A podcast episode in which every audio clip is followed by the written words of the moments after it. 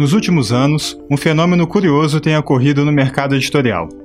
Livros de ciência política, em geral voltados a um público mais acadêmico, passaram a marcar presença nas listas de mais vendidos em vários países. Em comum, esses surpreendentes best-sellers têm o mesmo tema: uma suposta crise na democracia em todo o mundo. Segundo alguns desses livros, o modelo democrático, tal como conhecemos, pode estar com o pé na cova. Um grande exagero? Talvez, mas o cenário político turbulento atual despertou o interesse dos leitores para esse tema. No Brasil, um novo título se soma a esse filão.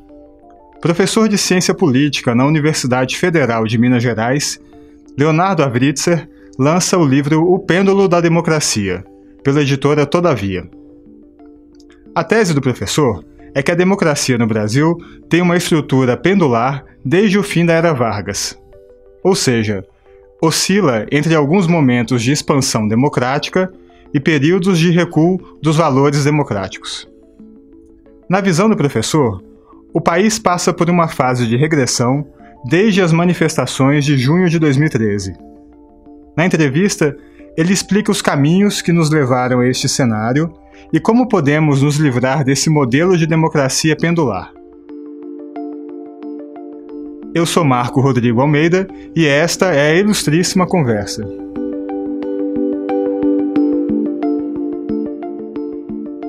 Professor, é, a gente tem notado aqui nos últimos anos um boom ali de livros de ciência política, né? que tratam desse do tema do que se convencionou chamar de crise da democracia, né, em relação ao mundo, ao mundo inteiro e ao Brasil também. E um fato até inusitado, vários desses livros viraram best-seller aqui no Brasil também, né, venderam bastante. Autores deram entrevistas, até em grandes debates com público vasto. Quer dizer, o leitor também está preocupado com relação a esse tema, né? Nota-se que existe um, um anseio por entender mais o que está acontecendo. Então, isso, isso eu queria saber de você. O que está acontecendo com a democracia no mundo hoje? É, existe uma crise da democracia no mundo, né?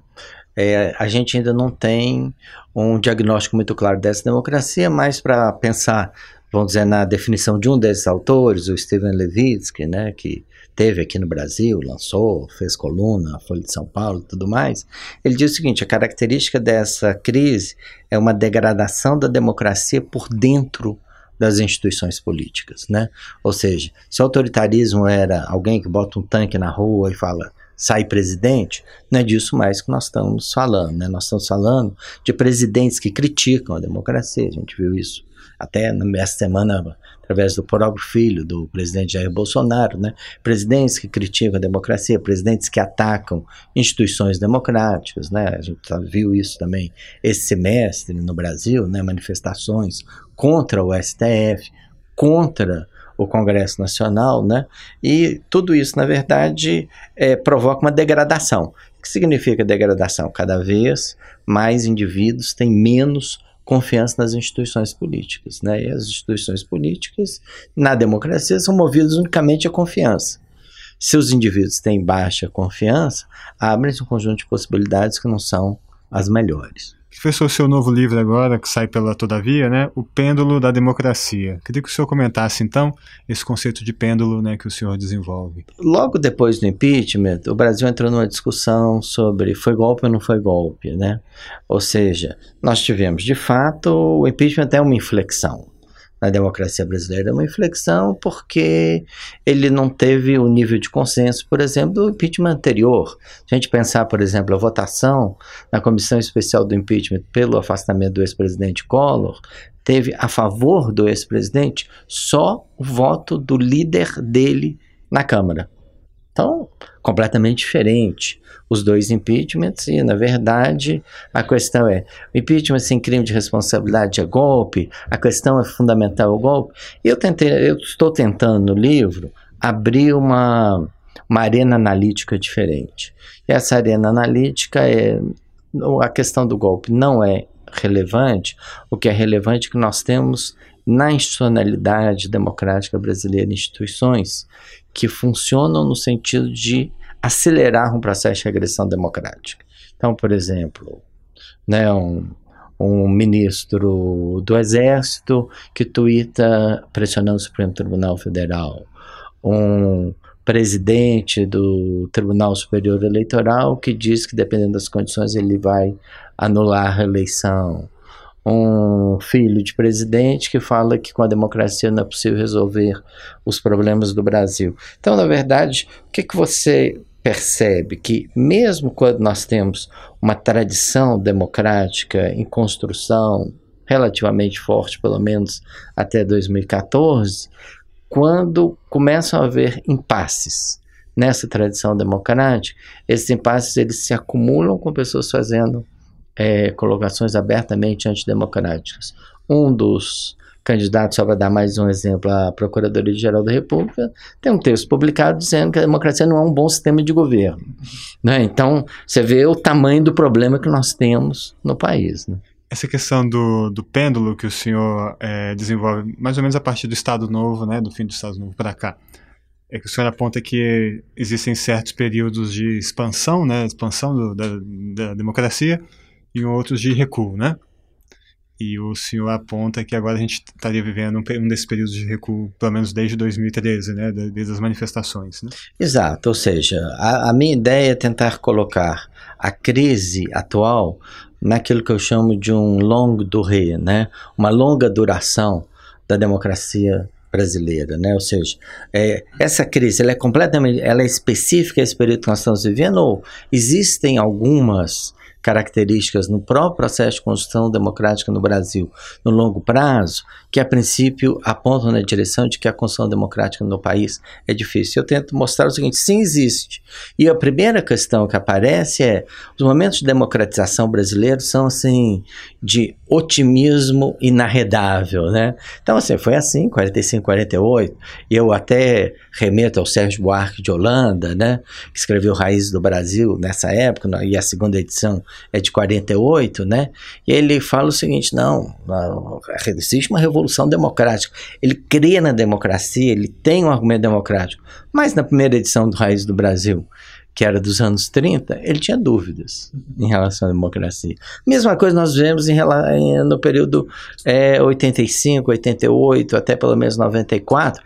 Todos os brasileiros começaram a afirmar assim, sua, suas convicções democráticas mais fortes. Então, na verdade, essa ideia de que existe uma onda otimista nos momentos democratizantes no Brasil, né, é uma das ideias que eu tento trabalhar. Qual é o problema? O problema é que também existe uma onda de reversão democrática, onde a democracia começa a enfrentar problemas e é, um conjunto de atores começam a achar que esses problemas têm que ser resolvidos fora do campo democrático. Por isso, esse movimento pendular. É curioso ver, no primeiro ponto, como é um processo muito recente também, né? O senhor aponta ali do final do, do Estado Novo, né?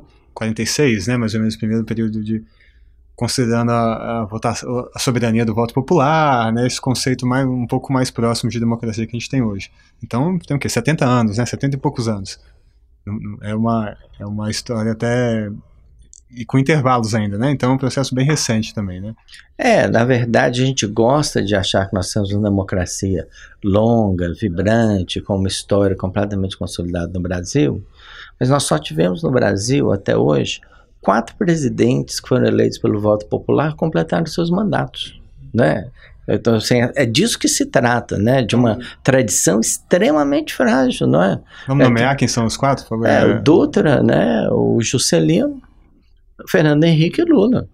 Né? São os únicos quatro presidentes dos últimos 70 anos que foram eleitos democraticamente completaram os seus mandatos. Né? Então, é, se a gente fosse comparar com os Estados Unidos, eles têm ali, acho que é o mais, de 40. Né? Então, é diferente a tradição democrática nos dois países. E é por isso que, na verdade, a gente, quando entra numa crise de democracia, a gente começa a perceber que as convicções democráticas das elites, mas também da população brasileira, são frágeis. Esses os, os períodos de recuo ali que o senhor aponta, né, desde o suicídio de Getúlio, naqueles 10 anos que levaram ao golpe militar de fato, né, e agora esses últimos anos de 2013 que o senhor aponta até o momento atual, é, que similaridades o senhor vê no, recuo nesses dois períodos, assim, nesse período de contração né, da, da, da, da democracia aqui? Olha, existem algumas, né? Para começar, por exemplo, a lei do impeachment, né? a lei 1079, ela foi aprovada pelo Congresso brasileiro alguns meses antes da eleição do Vargas em 1950, ela é de 1950, né? Então, não por acaso, né, foi feita uma lei do impeachment no momento que Vargas voltava à presidência pela via eleitoral, né? É, se a gente pensar até argumentos que estão sendo utilizados no sistema judicial em relação a diversas questões, como por exemplo o recurso do ex-senador Aécio Neves contestando a eleição da ex-presidente Dilma. Ele usa argumentos que são próprios da UDN nos anos 50, que não ficou muito claro se a maioria realmente havia votado na presidente. O argumento majoritário é o argumento denista, né? E foi utilizado pelo UDN diversas vezes desde que ela perdeu essa proposta que ela fez durante o Constituinte de 1946, né? Então a gente vê que os argumentos estão aí. Parecia que pelo menos o argumento da intervenção militar não estava, né? Mas, né, o general Vilas Boas, né, depois daquele seu Twitter, depois da, da, da colocação do general Mourão, depois do atentado contra o presidente Jair Bolsonaro, então candidato, de que se é para ter coerção, nós somos os profissionais da coerção, né, ele fez essa afirmação, mostram que mesmo a questão militar no Brasil não está completamente superada. O senhor aponta ali como um ponto de virada atual para esse lado, o pêndulo para esse lado que está agora, o, as manifestações de junho né, de 2013, né? Como é que o senhor avalia hoje aquilo? Porque na, é, na época houve muito, ainda tem, né, um debate se aquilo foi mais um movimento de esquerda, se foi de direita, se era partidário ou não. Parecia às vezes um momento né, de soberania popular, né, de, de protesto, e hoje a gente fala que foi um movimento reacionário, né? Tem, tem interpretações para todos os lados hoje, né? Como é que o senhor vê aquilo? Eu acho que junho foi um pouco de cada uma dessas coisas que você mencionou, né? Junho começa claramente com o movimento de esquerda, porque o movimento Passe Livre é um movimento do campo de esquerda, tentando tensionar um governo de esquerda, no caso um governo do Partido dos Trabalhadores, mas rapidamente junho torna-se uma coisa muito diferente disso, né? É, desde a bandeira anticorrupção mais forte, como a bandeira de uma classe média conservadora surge ali. É, grandes enfrentamentos de rua, né, especialmente no Rio de Janeiro, né, é, surgem ali é, também, né? Então, é, junho é um movimento que falava o seguinte: existe uma grande insatisfação é, entre a população brasileira em relação ao seu sistema político. Isso poderia ter sido canalizado das formas mais diversas possíveis, né? Então, isso poderia ter sido canalizado na direção de uma grande reforma política. O presidente Dilma mais ou menos tentou, porque ela propôs uma reforma política bastante muito michuruca, né, vamos dizer, para o Congresso, que nem que o Congresso nem isso aprovou, e né, o sistema político tentou resistir a junho, né, assim, existe junho, existe o que aconteceu depois de junho, né, na verdade o Brasil de hoje é um resultado das duas coisas, né, da maneira como o sistema político brasileiro como um todo não conseguiu lidar com a insatisfação que a população manifestou em relação a ele naquele momento. Que peso você acha que teve as denúncias de corrupção com relação ao PT também nesse, nesse processo de. A questão da corrupção é uma questão de longo prazo na, na política brasileira, né? Aparecia de forma um pouco jocosa, talvez na primeira experiência democrática, né? Onde se dizia que o Ademar de Barros concorreu aqui em São Paulo no, com o mote rouba mais faz, né? Apareceu de, de outras maneiras também no fim do período autoritário, mas sem dúvida nenhuma os casos de corrupção que apareceram ali foram importantes para a redemocratização, para a perda de legitimidade dos militares, né? Mas na verdade a corrupção só se tornou um elemento forte da agenda a partir talvez da segunda metade dos anos 90. Por muitos motivos. Um, porque de fato o Brasil criou algumas instituições encarregadas de de lidar de forma mais profissional e sistemática com a corrupção. Por exemplo, o TCU. O TCU não é desse período, mas a lei orgânica dele é dos anos 90, né? Mudou completamente a estrutura dele, a nova lei de licitações, a CGU criada é, no final do governo Fernando Henrique, começo do governo Lula, é, a reorganização da Polícia Federal, tudo isso, na verdade, teve um papel importante em é, não só colocar a corrupção no centro da agenda, mas colocar ações anticorrupção no centro da agenda. Né? É, essas denúncias que apareceram no, no, governo do PT, mas que na verdade são muito mais amplas, né? Envolveram de fato o governo do PT, mas também transbordaram para o resto do sistema político, especialmente para o PMDB, né? É, essas denúncias, na verdade, o que elas é, fizeram? Elas deslegitimaram completamente o sistema político a, aos olhos da população. É interessante, né? Ontem até eu vinha lendo um livro que meio paralelo ao meu, escrito pelo Manuel Castells, acabou de sair, né, chamado Ruptura, não sei se você chegou a ver.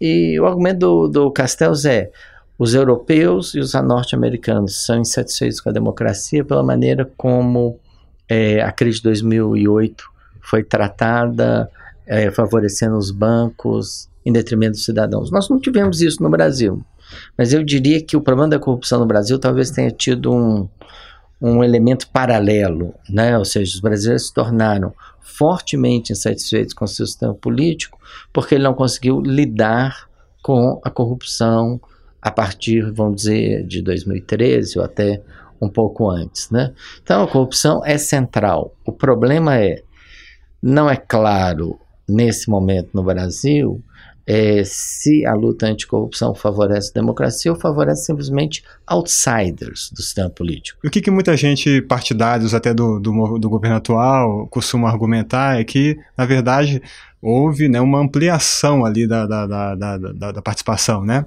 Porque agora um grupo de direita que né, se era excluído até um momento, né, que não, não tinha uma representação tão clara, tomou o poder e que agora sim temos uma, um certo equilíbrio entre esquerda e direita, né, manifestado mais claramente que isso né, seria um fator democrático, de avanço democrático. Então, o senhor faz sentido essa argumentação? O que o senhor vê? É, assim, logo depois da redemocratização, a gente tinha um fenômeno no Brasil que é ninguém se declarava de direita, né? Paulo Maluf se declarou de centro, né? em algum momento dos anos 80, né? É, quando a gente fazia pesquisa de opinião pública e perguntava para as pessoas onde que elas se localizavam no espectro político, quase todo o eleitorado é, se localizava entre o centro e a esquerda. Não existia eleitorado de direita. O ano passado nós fizemos uma pesquisa e 9% dos brasileiros já se declararam de direita, né? Também no Congresso Nacional existia um fenômeno parecido. Perguntava para os parlamentares onde que eles se localizavam e se você desse uma lista aí de 1 a 10, onde um, um fosse de direita, ninguém botava um, né? Agora existem parlamentares do Congresso Nacional que se declaram de direita. Não existe, a princípio, nenhum problema para o sistema democrático no, no, fato de existir direito no sistema político. Na verdade, existia direito no Brasil, só que ela não se declarava de direita, claro que existia. Né? O Centrão, durante a Assembleia Nacional Constituinte, não era de direita? Claro que era. Né? É, é, o, o, problema não é se existe é, o, o conjunto das posições no espectro do sistema político. O problema é como essas diferentes posições vão ser capazes de conviver, né? Esse é o nosso problema, na verdade, hoje, né? O problema não é que surgiu uma direita, mas que essa direita que surgiu não está completamente clara que as convicções dela são democráticas. E, professor, o senhor cita também no livro que essa a degradação institucional, que às vezes leva o pêndulo para esse lado da regressão, se deve também a alguns elementos que atacam ali a soberania popular, né, e que se mantêm e que se mantiveram mesmo, mesmo no, com a Constituição de 88, né. O senhor fala ali do impeachment, né, três pontos principais, do impeachment, a justiça eleitoral, né, a intervenção da justiça nas eleições e a intervenção militar em algumas questões também, né. Queria falar um pouco do impeachment, a gente até começou a voltar a essa questão, É, como é que o senhor vê? É um, é um elemento legítimo que aqui no Brasil está desvirtuado ou, ou, o senhor também é contrário ao impeachment como um conceito também? O que, que, que você acha? Não, o impeachment é um, uma instituição fundamental no presidencialismo, né? Quando teve a convenção da Filadélfia, né, e estava se discutindo a Constituição dos Estados Unidos, essa foi uma das discussões fundamentais ali. E os convencionais falavam, alguma coisa tem que diferenciar o presidencialismo da monarquia. E uma dessas coisas é, evidentemente, o impeachment, né? Os monarcas não são removíveis, né? O monarca só deixa de ser monarca por morte, né? Mas os presidentes são removíveis. A questão é em quais condições, né? E também foi uma discussão importante na, na Convenção Constitucional da Filadélfia que o impeachment teria que ser por altos crimes, né? Por crimes graves, né? High crimes, né? que os americanos falavam, né? E foi isso, é isso que está na Constituição é, dos Estados Unidos. O que nós temos no Brasil é uma banalização do impeachment, né? Então, se a, se a gente pensar é, nesse período que a gente está tratando, teve um, uma proposta de impeachment contra o Vargas, teve uma proposta de impeachment contra o Sarney, contra o Collor, é, contra o Fernando Henrique, contra Dilma, contra o Temer muito provavelmente vai haver uma contra o Jair Bolsonaro. Então, você olha e você vê o que? O impeachment é um instrumento regular no presidencialismo brasileiro. Praticamente, na nova república inteira, somente Lula e Itamar Franco não tiveram é, pedidos de impeachment. E o Jair Bolsonaro, vamos dizer, até agora, né? Então, é, estou falando impeachment aprovado pelo presidente, aceito, né? Pelo presidente da Câmara, né? Então, é, o impeachment não pode ser banalizado, né? Se ele for banalizado, é melhor a gente ir para um semipresidencialismo, para um sistema onde é possível remover o presidente se ele está sendo um mau presidente, né? Alguma coisa desse tipo, né? O presidencialismo não é isso, né? O presidencialismo, o presidente não é removido porque ele é um mau presidente. Só para a gente fazer uma comparação, né? o Roland na França, terminou o governo dele com aprovação menor do que da ex-presidente Dilma. Mas ninguém falou em removê-lo por impeachment, né? Os franceses não removem um presidente porque ele é um mau presidente, né? Tem que ter motivos institucionais muito mais fortes. E quais são os problemas em relação a esse caso? Você acha que são muitos os motivos, são vagos os motivos? O senhor também fala da questão da aceitação, né, do seu presidente da Câmara também ter esse poder, né? De dar prosseguimento ou não. O que, que o senhor vê, assim, que são os principais? É, eu acho, eu vejo duas, três questões. A lei do impeachment é ampla demais, né? Por exemplo, se você ler a lei 1079, certamente o Jair Bolsonaro já cometeu diversas infrações que são passíveis de impeachment, né? Como, por exemplo, destratar dignatários internacionais. Tá, na lei do impeachment, né? como é um motivo né, para é, o impeachment existir. Então, o impeachment não pode ser tão fácil. Por outro lado, a aceitação do impeachment não pode ser tão individual. Né? Esse foi o problema de um Eduardo Cunha. Né? O Eduardo Cunha tinha essa capacidade de aceitar o processo de impeachment como uma capacidade individual. Não pode ser isso, né? tem que ser da Câmara, de uma Câmara representada por diversos partidos, porque ali era quase uma vendeta pessoal entre os dois, né? E o país paga um preço muito alto por isso, né?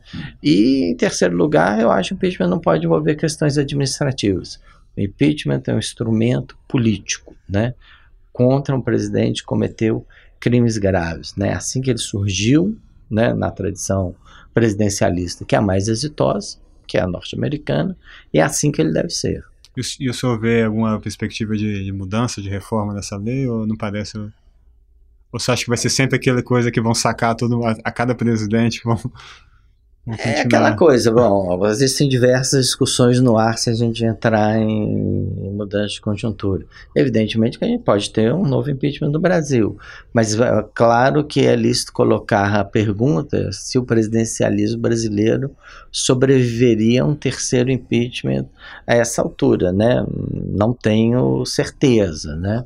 É, então, evidentemente que é preciso é, ter um sistema onde o presidente, por um lado, seja muito mais é, responsabilizável pelos seus erros, né? mas onde o fato do presidente estar em minoria no Congresso não pode ser motivo para removê-lo. Tem que achar um meio termo, né? Assim, a gente pode dizer que olha os presidentes, só, só para continuar com essa, olha os presidentes do Brasil que estiveram em minoria no Congresso nos últimos 60, 70 anos. Vargas perdeu a maioria em 53. O Jânio Quadros não conseguiu constituir maioria. O Jean Goulart não tinha maioria. Collor não tinha maioria. Dilma perdeu maioria. Então, olha, é, o Congresso Brasileiro derruba os presidentes da minoria, né? E é, evidentemente que essa é uma questão relevante. Por outro lado, nós podemos ter presidentes péssimos, né? Que não são removíveis. Temer, né? Talvez melhor expressão, né? Apesar de ser presidente pessimamente avaliado e é, com nenhum apoio na opinião pública, ele tinha lá a estrutura dele de sustentação no Congresso e ele não balançou. E com relação, falando um pouco também da, da questão do, da interferência da justiça eleitoral, né? Você cita até o caso da ficha limpa, né? Que seria o caso mais famoso. Agora, a gente tem visto recentemente vários mandatos cassados, anula eleições anuladas, né? reconvocação de, de eleição. E isso é um, é um certo abuso também? Ou o senhor, o senhor vê algum, algum aspecto positivo nisso? A gente só estaria abusando um pouco desse remédio? Ou o senhor acha que deveria ser mais rigorosamente podada esse, esse tipo de, de interferência? É, nós temos um, um poder judiciário no Brasil que adquiriu muitas prerrogativas depois de 88 e foi se fortalecendo. É, na esteira desse fortalecimento do poder judiciário, a justiça eleitoral é, também se fortaleceu, né? Então, é, para dar um exemplo, primeiro fora da justiça eleitoral, o chamado mandato de injunção, que está na Constituição. A Constituição diz assim, se alguém tiver algum direito infringido, porque não existe uma lei que o Congresso, porque o Congresso não fez uma lei relativa a um aspecto dessa Constituição, pode é, ir ao Supremo Tribunal Federal com mandato de injunção. Até o, os anos 90, que, que o Supremo Tribunal Federal fazia? Falava, Congresso, faça essa lei. Você está infringindo direitos. A partir da década passada, o que, que o Supremo Tribunal Federal começou a falar? Não, eu faço essa lei. Então, é, direito de greve, teve esse famoso caso com o Gilmar Mendes. Né? Falou, ó, direito de greve é lei. É assim, né? Então, é, nós temos um fenômeno no Brasil que é o legislador constitucional apontou é, na minha opinião, corretamente, para um fortalecimento do equilíbrio de poderes com fortalecimento do Poder Judiciário. O problema é qual o uso que o Poder Judiciário foi fazendo e como que esse equilíbrio está hoje. Né? A mesma coisa em relação à Justiça Eleitoral. A Justiça Eleitoral deve é, julgar a licitude né, das eleições, e as eleições que não são ilícitas, ela deve tomar as atitudes que a lei prevê. O que, que vem ocorrendo no, tanto nos tribunais regionais eleitorais quanto no, no, Tribunal Superior Eleitoral, é que acabou se desvinculando completamente a ideia de fraude com a ideia de resultado, né? Então começa a existir uma jurisprudência que é, se tiver um voto que foi fraudado, está no campo de, das prerrogativas da Justiça Eleitoral caçar essa pessoa, né? Foi o famoso caso do ex-governador do Maranhão, Jackson Lago. Né? Ele foi caçado porque foi comprovado que ele havia comprado um voto. E a Rosiana Sarney foi empossada no lugar dele porque não existia nenhuma é, comprovação de que ela fez a mesma coisa, ainda que né, eu, pelo menos, tenho desconfianças grandes, né, de que na verdade os dois agiram exatamente da mesma forma. Então, né, coube a justiça eleitoral substituir um pelo outro, né? E não é esse o papel da justiça eleitoral numa democracia, né? Então, é, o que eu estou tentando apontar no livro são um conjunto de distorções, né? Que fazem que seja a tradição de soberania política, seja a tradição de direitos no Brasil, é, que as duas tradições, elas na verdade estão, elas são enfraquecidas seja pelos comportamentos do Poder Executivo, seja pelos comportamentos do Poder Judiciário. O senhor acha, até que ponto o senhor acha que a, a população, né, em geral o eleitor, é, se atenta a isso e se preocupa com essa, na do, do voto mesmo, né, com os rumos da democracia? Porque tem um aspecto que, acho que alguns livros recentemente têm falado, ah, que o vínculo entre a afeição, que o apreço que o eleitor tem pela democracia é muito mais frágil do que se imaginava antes. Né? Isso até dos Estados Unidos, da Europa. É, o, senhor, o senhor concorda com isso? Você acha que no Brasil, como é que o senhor vê essa questão? É, eu acho que a democracia vive um momento, é um momento de impasse, e esse momento de impasse é internacional, né? Ou seja, o, o, eleitor ou o cidadão, até antes do eleitor, o cidadão, ele sabe mais, cada vez mais coisas sobre o seu sistema político. Quanto mais ele sabe, menos ele gosta. E talvez ele esteja certo de não gostar, né? Então, um cientista político inglês fez uma pesquisa sobre, no século XIX e ele chegou à conclusão seguinte, que alguma coisa que fosse muito importante, que o parlamento inglês decidisse que fosse muito importante para o cidadão inglês no século XIX, que essa notícia chegava à periferia de Londres em aproximadamente duas semanas, né? Então, esse século XIX. Então, o sistema de representação ele foi construído né, sob o suposto de que o eleitor não sabe o que seu representante faz, ou como ele vive, ou algumas das coisas erradas que ele faz. Isso acabou.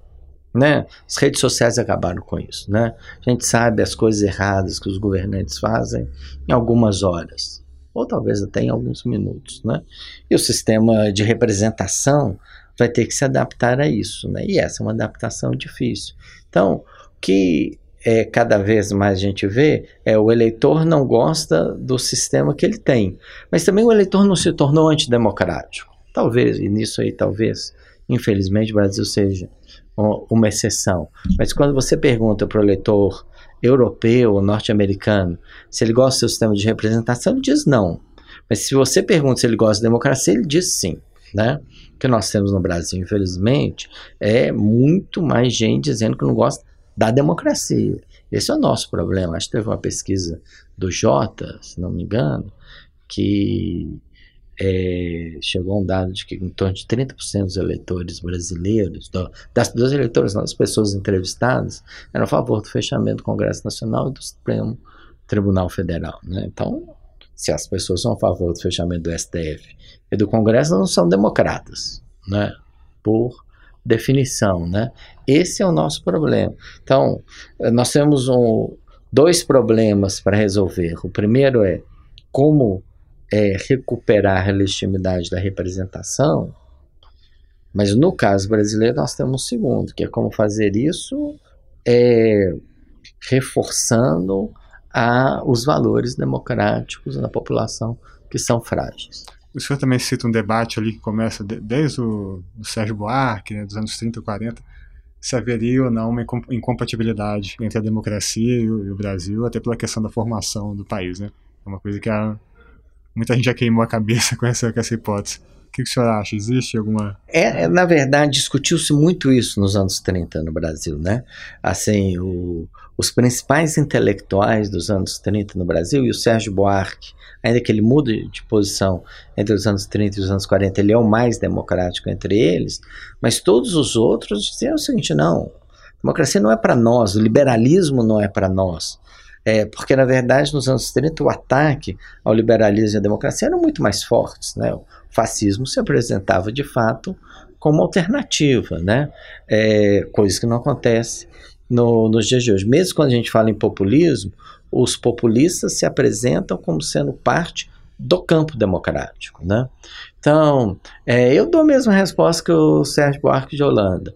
É, eu acho que o Brasil é, ele não é aquele país que, pela sua formação, se torna facilmente democrático, mas ele não tem nenhuma outra alternativa melhor, né? O que talvez tenha acabado, né? Isso vai ser parte do que eu é, vou estar falando na apresentação sobre o livro. É, o que eu acho que acabou são alguns, alguns é, atalhos.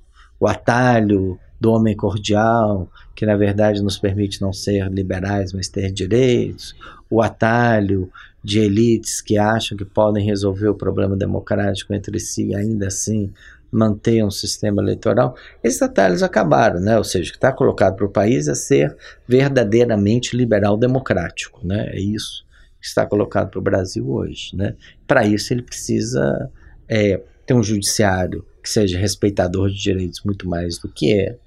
Ele precisa ter um sistema democrático que valorize muito mais é, a soberania do que ele valoriza hoje. Esse movimento pendular, você acha que estamos condenados a, muito, a ele há muito tempo, há muitos anos ainda? Ficaremos nesse. Eu espero que não, né? Ou seja, o, eu acho que hoje existe entre diversos grupos brasileiros uma sensação que é nossa, o que, o que nós fizemos, né? Por exemplo, o próprio MBL outro dia, né, fez uma certa autocrítica, né? Falou, é, exageramos aqui em alguns pontos, né? Ou o próprio Gilmar Mendes no Supremo Tribunal Federal fala, não, o Supremo deixou determinadas coisas irem longe demais, não defendeu o garantismo da forma como ele deveria, né? Então, assim, eu acho que existem atores que percebem que a coisa foi é, longe demais. O ator cuja posição está mais indeterminada nesse momento é o chamado mercado, né? Ou seja, o mercado apoiou decisivamente o Bolsonaro nas eleições é, do ano passado, né, sabendo que era difícil é, pensar que o presidente era um fator de previsibilidade, né? Bolsonaro não é um fator de previsibilidade, né? Ele acorda de manhã, caminha até aquela cerca do Palácio da Alvorada e ninguém sabe o que vai acontecer ali. Então, um presidente que faz isso, ele não pode ser um fator de previsibilidade, né? Mas o mercado achou isso, né? Previsibilidade são algumas reformas que nós queremos e que, né, estamos dispostos a pagar o preço para ter essas reformas. Agora, essa questão está, vamos dizer, se revelando um pouco mais complicada, né? Uh, é porque ele impõe um conjunto de posições sobre um conjunto de questões, né? Que parecem não ser aquilo que vão dizer a estabilidade econômica exige, né? O valor econômico da semana passada já usou a frase fator Bolsonaro, né? Então, isso aí está um pouco aí, e é o mercado que está usando essa frase, né? Então, é, tudo isso para dizer o seguinte, é, nós ainda não temos uma coalizão entre mercado, sistema judicial, sistema político que, e sociedade civil que nos permita é, colocar o pêndulo para o outro lado, ainda que eu acho que nós temos mais segmentos da população que perceberam a importância de, é, de, re, é, de recompor um campo democrático no Brasil. Mas melhor é que esse pêndulo não exista, né? Ou seja, eu infelizmente acho que ele existe. Mas se você me perguntar a minha posição, eu gostaria que ele não existisse. Eu gostaria que o Brasil fosse só um país de hábitos democráticos. Isso, tipo a França, né? O presidente é muito ruim, é muito ruim. Deixa ele completar o mandato, né? porque essa ainda é a melhor alternativa que existe quando um país é democrático.